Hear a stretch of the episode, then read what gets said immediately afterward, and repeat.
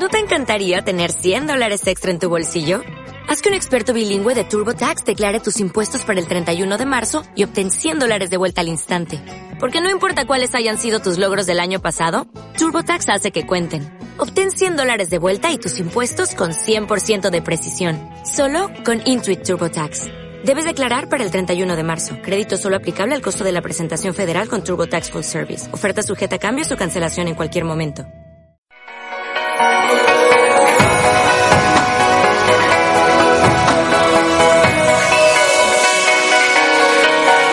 Proyecto Radio Villanueva.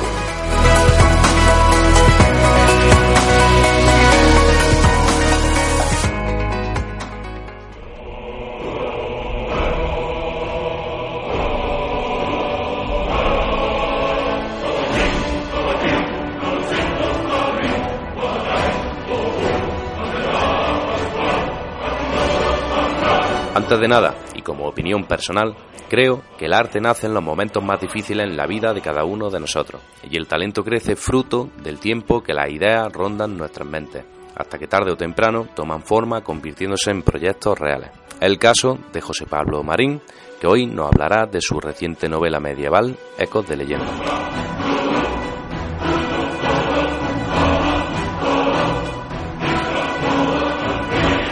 Con nosotros tenemos a José Pablo Marín, vecino nuestro Villanueva, que vendrá a presentarnos su primera novela como escritor amateur. Buenas tardes, José. Buenas tardes, Grego. Tenemos aquí una serie de preguntas para hablar de tu obra. ¿Por qué el título de Ecos de Leyenda? Bueno, pues en principio tengo que decir que se llamó Reinos de Leyendas, ¿no?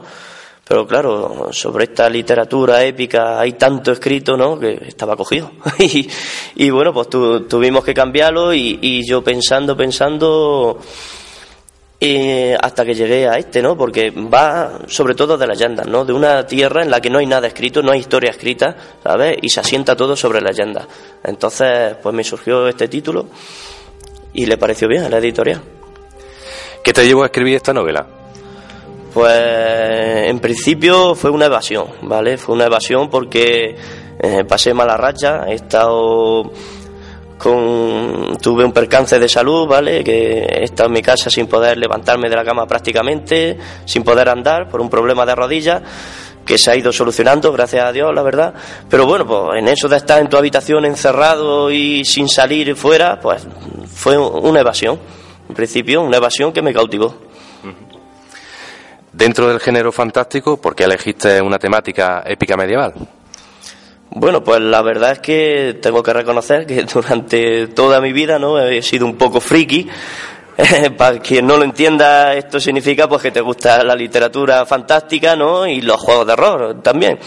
Y claro, pues en ese periodo que yo estuve en mi casa, pues intenté leer un libro y, y, tal, pero vi que es que estaba todo hecho, que estaba todo hecho, que no me llenaban las historias de hoy en día. Entonces, pues empecé mi periplo en busca de algo nuevo. Uh -huh. Y bueno, José, eh, ¿qué tiempo te llevó a acabar la novela? Pues incluyendo los bocetos y todo, yo creo que unas 400 horas o, o más. La verdad que, que, no he hecho cálculo porque no merece la pena, pero fue, fue distanciarme del mundo y aislarme totalmente y, y fue mucho tiempo, la verdad. Hablabas de bocetos y, y bueno, una pregunta por curiosidad, ¿no? Eh, preparaste unas ilustraciones para acompañar el contenido de la obra, pero al final no se publicó, ¿no? ¿Qué, qué pasó? ¿Qué pasó para pa que estos bocetos no se llegasen a publicar en la primera edición? Bueno, pues en principio pues, hice los bocetos para mí, ¿no? Porque yo, era tal la definición que yo tenía en mi mente de todos los personajes, que son alrededor de 27, que es que tenía que sacarla de ahí, ¿vale? Y de seres nuevos, que no hay, ya no es solo un elfo, que todos sabemos lo que es, sino de seres nuevos y tenía que sacarlo de ahí, plasmarlo de alguna manera, ¿no? Y pues eh, empecé a sacarlo, empecé, empecé, a dibujarlo, pero claro, luego ya la editorial dice, no, es que el público piensa que un libro con, con ilustraciones es menos libro. Digo, bueno, vale, digo, eso piensa, eh, eso piensas tú, ¿no? Pero yo quería innovar un poco. Es decir, en cualquier historia de estas se centran mucho en definir los personajes y yo no, ¿vale? Yo hacía un simple, una vaga descripción, yo quería que los conocieran por su carácter, ¿vale? Y entonces, luego, capítulo a capítulo, como un aliciente, irles mostrando quiénes eran. Cada uno. Sí, ponerle un poco en bandeja al, al lector, ¿no? El, el que, en vez de imaginarnos, mostrarle ese personaje ya creado, ¿no? O ilustrado, ¿no? Sí, eso es, pero, pero no imponerle, que por eso fue lo, lo que por lo que al final se descartó, ¿vale? Se prefirió que hiciera unas definiciones más, más exhaustivas de los personajes y descartarlos porque, en fin, la imaginación de cada cual es libre, ¿no? Y no hay que imponerle, ¿no? Como un personaje. Pero bueno, yo en un primer momento me pareció interesante. Bueno, y estando en el punto de los personajes, eh, vamos a hablar un poco de ellos, ¿no? De cuántos personajes consta la obra y cómo nacieron eh, estos, estas criaturas o estos seres. Pues eso sí, consta de alrededor de unos 27, no lo he contado bien, arriba, abajo, pero mm, creo que los principales son 27. Hay alguno por ahí que, que dura poco, pero, pero sí, alrededor de unos 27. Y, bueno, pues cómo nacieron, cómo cobraron vida, pues una manera, eh, esta pregunta la contesto siempre contando una situación cotidiana, yo con mi mujer. Pues a medida que yo iba escribiendo, ella por la noche me decía, a ver, ¿qué has escrito hoy? Y ya llegó el punto que dice, de todos los personajes, no sé todavía en cuál encasillarte.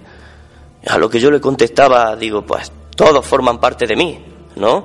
Adán es mi nobleza, Bennett es mi determinación, Greenberg es mi ego y mi orgullo. Entonces a, cada personaje le asigné un alter ego mío, ¿vale? Y fui fiel con ellos hasta el final. He visto que la novela está formada por reinos y cada reino es un capítulo. Eh, demos un paseo por esos reinos. Cuéntanos algo por encima. Bueno, pues en principio la obra hay que tomársela como minicuentos, ¿vale? Me- Empiezas con tus cinco o seis capítulos. eh, cada capítulo es un reino, por así decirlo, eh, excepto el primero, ¿vale? Perdón. Y mm, eso, hay que tomarlo como minicuentos, ¿no? Porque te presenta el reino, ¿no? El reino de la naturaleza, de los ríos, otro es de las nieves, ¿no? Y la trama interna que hay. Y todo esto es como si armases un puzzle desde los extremos, ¿vale? Eh, tú ahí vas conociendo los personajes y tal, y vas armando ese puzzle desde los extremos hasta que todo, um, todo es una tela de araña, ¿vale? Al final to- todo encaja, todos los personajes mm, confluyen unos con otros al final, y eh, de verdad que me costó mucho hilar todo eso. Y profundizar, ¿no? Dentro de... Sí, sí, la verdad que sí, y quise, quise plasmar muchas cosas, ¿no? Pues, por ejemplo, el reino silvestre, ¿no? Que es un reino pues enfocado a la naturaleza, ¿no? Eh, Habitado por En, por elfos, eh, reino de Polaris, ¿no? Pues las tierras del norte, las montañas bañadas de nieve, ¿vale? Con norteños, que son como unos humanos, ¿no? Pero más, más grandes que, que un humano en sí, ¿no? Y, y Argentavis, que es una raza que espero que la descubráis, que os va a gustar mucho. Eh, no sé, Isla Reino Restil, ¿no? Pues, vale, pues ahí he enfocado un poco los reptiles, ¿no? Y mm, Reino Alianza, el reino de los humanos, está corrompido eh, a borde de una guerra civil, ¿no? Por, por la corrupción que hay en él. Es un poco, he, he plasmado un poco en la temática, un poco lo que tenemos el panorama, ¿vale? ¿Existe algún trasfondo dentro de la historia con contenido moral? Pues sí, la verdad es que la verdad es que hay algo, hay algo de trasfondo si la miras desde fuera. Si la miras desde fuera, pues lo que he hecho ha sido personificar en el villano un poco la, la corrupción, ¿no? Es perdón, es es Cobrazor, en principio es un, es un reptil, ¿no? Más bien una serpiente y tal, porque claro, yo en principio escribí- empecé a escribir para mí, ¿no? Y para, para leérselo a mi hijo y tal. Y yo pensé, vale, ¿qué es lo que más miedo me da? ¿Qué es lo que me da fobia a mí? Y son las serpientes. Así que no me enseñáis ninguna que me voy del pueblo. pues. y, y bueno, pues quise, de- digo, a ver, ¿cuál es de todos los reptiles, no? El más real, por la King Cobra, ¿no? Y bueno, pues utilicé la técnica de, vale, los reptiles, los reptiles mm, crecen mientras están vivos. Pues ¿qué pasa? Pongo una cobra de mil años, ¿no? Y a una cobra gigantesca, ¿no? Pero en sí, eso no representaría una amenaza mayor que un dragón, ¿no? Entonces le atribuía el poder de la corrupción. Es decir, era capaz de susurrar en las mentes de los humanos, en los corazones, eh, ¿no? A esa voz que todos hemos escuchado, eh, de esta mentira que sale ganando, ¿no? Que a nuestros políticos coge este sobre blanco, esta tarjeta negra. ese, ese es Cobrazón, ¿vale? ese, sobre todo los sobres. ese es Cobrazón y quise plasmarlo así, ¿no? La corrupción así eh, en un ser. Y, y, bueno, pues quise que, que el mundo viera, ¿vale? que para vencer eso pues no tiene que haber banderas ni clasismos, que se vence con unidad, con honradez, ¿vale? Y, con honor, valores que de antaño que quizás deberíamos de, rescatar. Imagino que te sumergerías tú mismo en, tu misma aventura, ¿no? ¿Cómo llega un escritor a, a sentirse sumergido dentro de su creación, dentro de su mundo creado?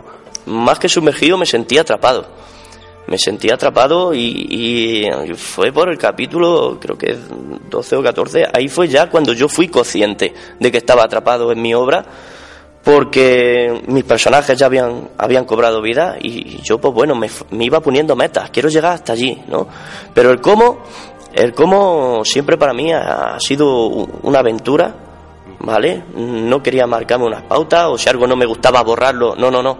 El cómo ha sido una aventura para mí, porque yo creo que si es una aventura para mí, será para el lector, ¿vale? Pues bueno, pues tenía cinco capítulos estipulados de lo que iba a pasar y llegó un personaje, mm, llegó pegó un palmetazo en la mesa y me los partió, ¿vale? Por su carácter, me los partió e incluso me sentí frustrado. Y bueno, pues tomando café con los amigos me decían dice, macho, pues si es tu obra, bórralo y reescríbelo. Digo, eso sería desacreditar a mis personajes, ¿no? Que ya han cobrado vida. Digo, así que mm, creo que no era la forma. Bueno, salimos del contenido y hablamos de futuros proyectos. Eh, ¿Tienes en mente seguir escribiendo o estás escribiendo algo a día de hoy? Bueno, pues en principio tengo que decir que Ecos de Leyenda pues creció en mi, mente hasta el punto de poder convertirse en una saga, ¿vale? Eh, no se os va a dejar insatisfechos, ¿vale? O sea, esto no es Señor de los Anillos que te lee primero y te queda a medio, no. Eh, o sea, esta historia empieza y concluye, ¿vale? Sí dejando una puerta abierta, ¿vale? Pero no se os vaya a quedar insatisfechos, pero sí creció de tal manera como poder convertirse en una saga. Reconozco que fue terminada, empecé a escribir el segundo y y tuve que parar. Tuve que parar para descansar, salir al mundo real, porque um, había estado ahí inmerso horas y horas. Y, claro, pero sobre todo paré para ver la respuesta del público. ¿Vale? Yo necesitaba ver, porque esto lo he escrito, lo he escrito para mí, para mi hijo, pero vi que era bueno, ¿sabes? Hubo críticos, pedí críticas y me dijeron, tira para adelante con esto, que es que la literatura fantástica está muy quemada, pero esto es algo nuevo y, he apostado por él. Pero bueno, como escritor mm, tampoco quiero cerrarme a esto, ya te digo que he decidido descansar, a ver la respuesta del público y no me cerraré solo a un, a un género, ¿vale? Eso es, ahora estoy, ahora estoy por hobby, ¿vale? Escribiendo una novela una novela de suspense terror, ¿vale? Basado en hechos reales. Mi sobrino la calificó como un expediente Warren a la española. Y, y, bueno, tiene buena pinta, pero lo he hecho también como ejercicio para mí, ¿vale? Para evolucionar como autor, quiero ser capaz de que una persona que se siente segura en su casa, leyendo un libro, eh, se le rice la piel y tenga miedo. Entonces, esta la estoy escribiendo como un poco ejercicio para mí. Eh, retomamos la edición de esta novela y bueno, háblanos un poco cómo llegaste a Don Book, la editorial que ha publicado tu obra, y bueno, y si ha sido difícil dentro de ser un, un escritor amateur y no conocido, cómo es el camino hasta llegar a publicar una obra y qué obstáculos te puede encontrar por el camino. Bueno, pues la verdad que ha sido un proceso ha sido un proceso rápido para mí. Es decir, yo, me esperaba que esto que esto me costase más, ¿no? Eh, Stephen King, su primera obra, Carrie, fue denegada 30 veces hasta el punto de llegar a tirarla a la basura, ¿no? Que la rescató su mujer y le dijo, ¿qué haces? Que esto es bueno, ¿vale? Eh, pues yo me esperaba eso, que me dijeran no, no, no, no. Pero bueno, pues estuve escudriñando por internet, buscando, buscando editoriales. Y bueno, pues las famosas, ¿vale? Las famosas me contestaron a los tres o cuatro meses por un email, oh sí, bueno, mándanosla, a ver qué tal. Pero luego vi otras, otras editoriales que buscaban gente nueva y que buscaban algo nuevo y que querían apostar por gente nueva.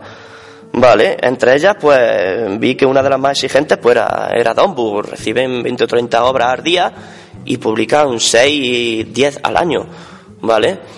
Entonces, mm, para mí fue un privilegio cuando al cabo de la semana me, me, contestaron que sí, que sí, que sí. Luego tengo que decir que es una coedición, ¿vale? O sea, los gastos van a, mm, los cubrimos a media, tanto ellos como yo, y los beneficios igual, aunque yo en mis beneficios aprovecho para decirlo, pues me he quitado un 50% para que salga un precio económico y, llegue a...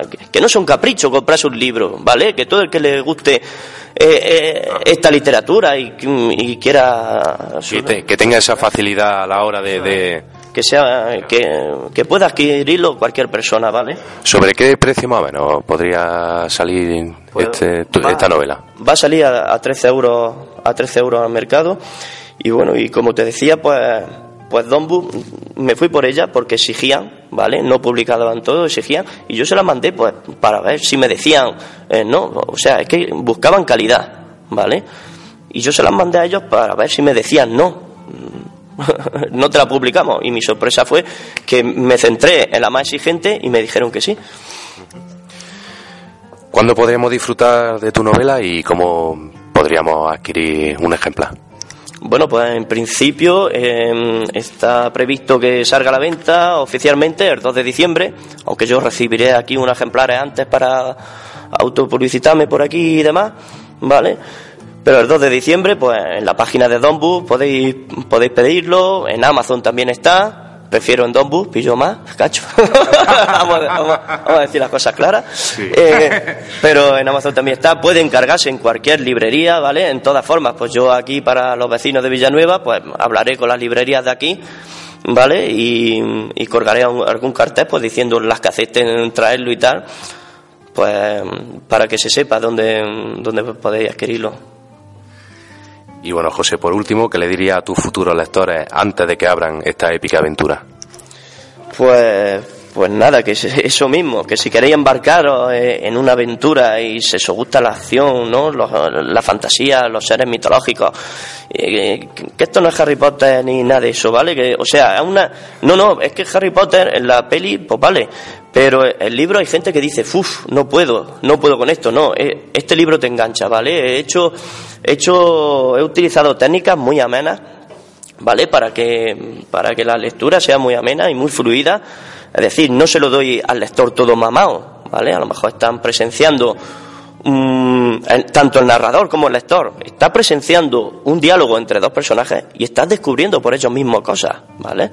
No hace falta dárselo todo, o sea, eh, la mente del lector trabaja, ¿vale? Y es una aventura que ya te digo que no los dejará indiferentes, a nadie le ha dejado indiferentes de, los, lectores, ¿no? ¿sabes? ¿No? Y gente, gente que he pedido incluso opiniones objetivas, ¿vale? He pedido opiniones objetivas, gente que no tiene nada que ver con este género y tal, y aún así me han dicho sí que para adelante.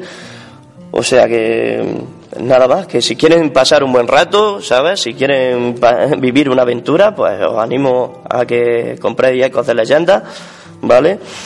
Que os gustará, señores.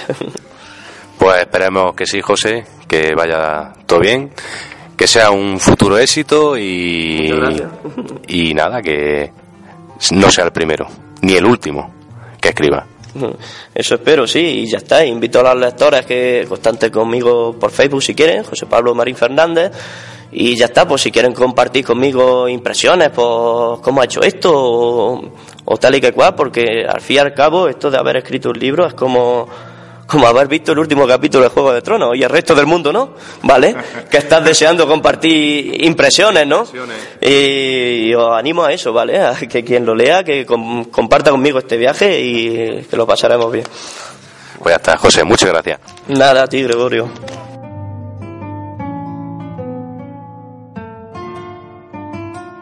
Esperemos que el fruto de la ilusión y el tiempo dedicado sea un gran éxito para este Ecos de Leyenda que el gris no sea solo un avatar en la vida de su creador, sino el manto con el que arrope cada una de las futuras publicaciones con la firma de esta gran persona.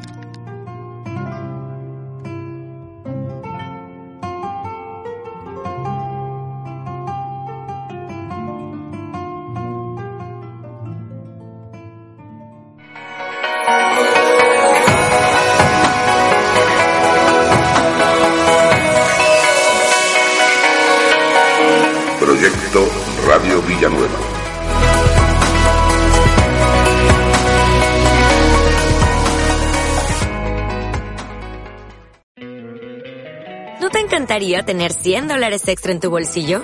Haz que un experto bilingüe de TurboTax declare tus impuestos para el 31 de marzo y obtén 100 dólares de vuelta al instante. Porque no importa cuáles hayan sido tus logros del año pasado, TurboTax hace que cuenten. Obtén 100 dólares de vuelta y tus impuestos con 100% de precisión. Solo con Intuit TurboTax. Debes declarar para el 31 de marzo. Crédito solo aplicable al costo de la presentación federal con TurboTax Full Service. Oferta sujeta a cambios o cancelación en cualquier momento.